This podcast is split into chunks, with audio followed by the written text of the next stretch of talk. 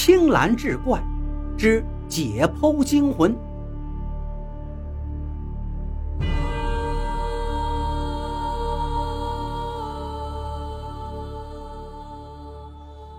不知怎么搞的，自从那以后，赵凡宇经常一个人发呆。别人还以为他是陷入那件事件之中无法自拔，其实只有他自己心里最明白。他发呆的原因只有一个，那就是再过一个星期，小雪就要成为陈建的新娘了。这天已经下班很久了，赵凡宇。还愣愣地待在实验室的解剖房里不动。临下班前，他接到了陈建的电话。陈建在电话那一端似乎有些犹豫，最后才吞吞吐吐地说道：“呃，赵医生，我、我、我和小雪就要就要结婚了。我想，我想在结婚前，请您给我做一次做一次私人检查。”行吗？赵凡宇记得自己当时听的都愣了。婚检不都是有专门医生做的吗？陈建却在电话那头羞涩的说道：“我不好意思找别人，您帮我看看吧。如果没什么问题，就麻烦您托人帮我出一个证明。”赵凡宇觉得这个陈建有点怪怪的。可是碍于小雪的情面，勉强答应了。他心中苦笑着：“哎，小雪都要结婚了，给她的新郎做婚前体检的，居然会是自己。”这时候，门被轻轻的敲响了。赵凡宇一抬头，陈建已经推门进来了，站到了赵凡宇面前，依然不好意思的说着：“对不起，赵医生。”我来的有点晚了，您今天怎么看着精神不太好？要不我明天再来。赵凡宇已经套上了白大褂，微笑道：“没什么，我就是有点累，最近。我们现在开始吧。”陈建有点不好意思的样子。呃，好吧。赵凡宇没有专门的诊室，只好让陈建。就躺在那张刚出过事故的解剖台上，陈建看了看，不由得低声问道：“呃，这就是我哥哥丧命的地方。”赵凡宇心头一颤，陈建仿佛立刻想到了什么似的，很抱歉的朝赵凡宇笑了笑。赵凡宇的脑子却有些僵僵的，他的噩梦似乎又开始了。这兄弟俩长得太像了。陈建好像有些担心自己的身体，喃喃的请赵凡宇给他好好的检查一番，说不好意思向别的医生问一些关于自己身体方面的私人问题，想来想去还只能麻烦赵医生。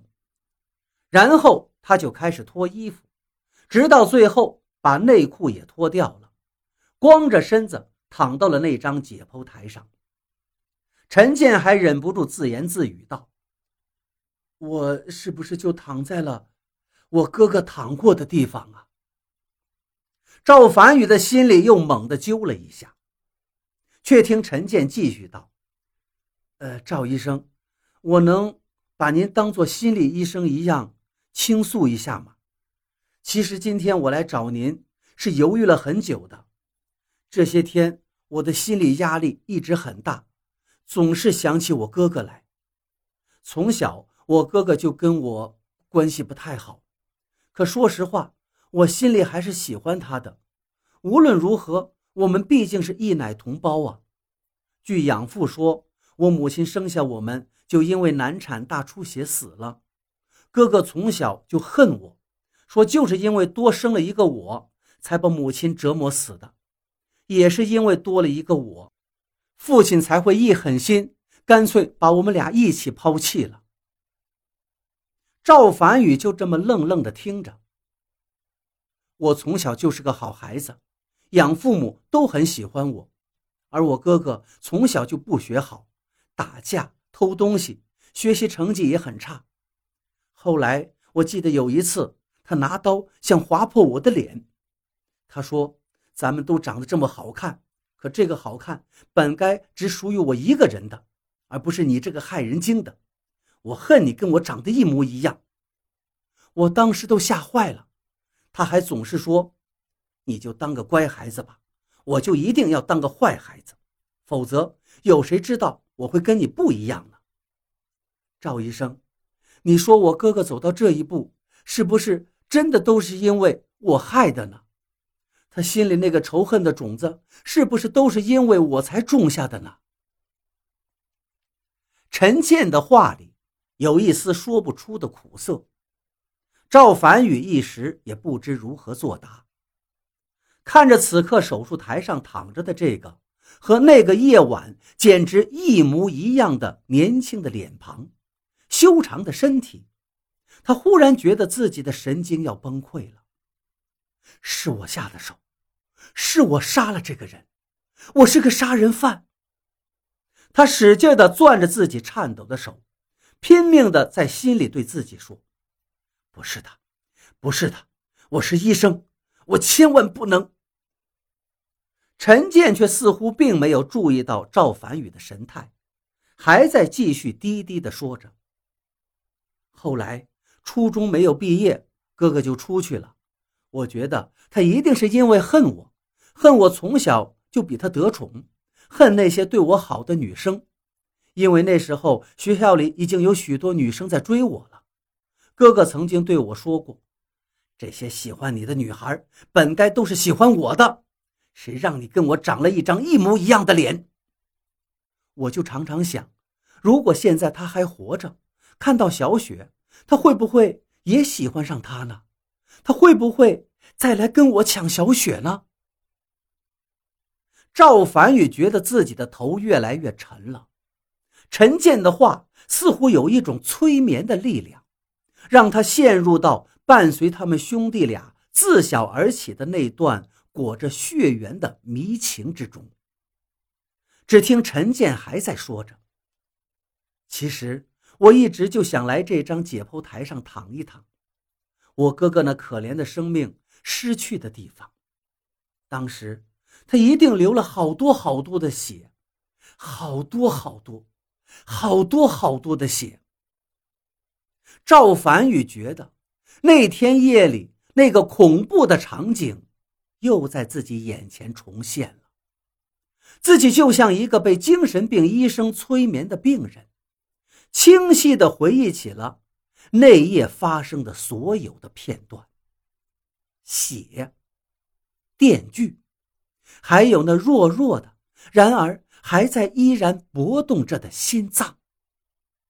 他觉得自己的神经就要崩断了。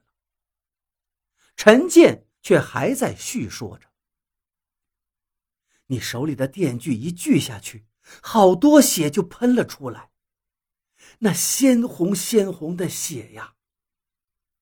我的家从此就完了，我的哥哥，我的父亲，都没了，都没了，都没了呀！”血，好多好多的血。陈建一边喃喃的说着，用手在解剖台上轻轻的抚摸着。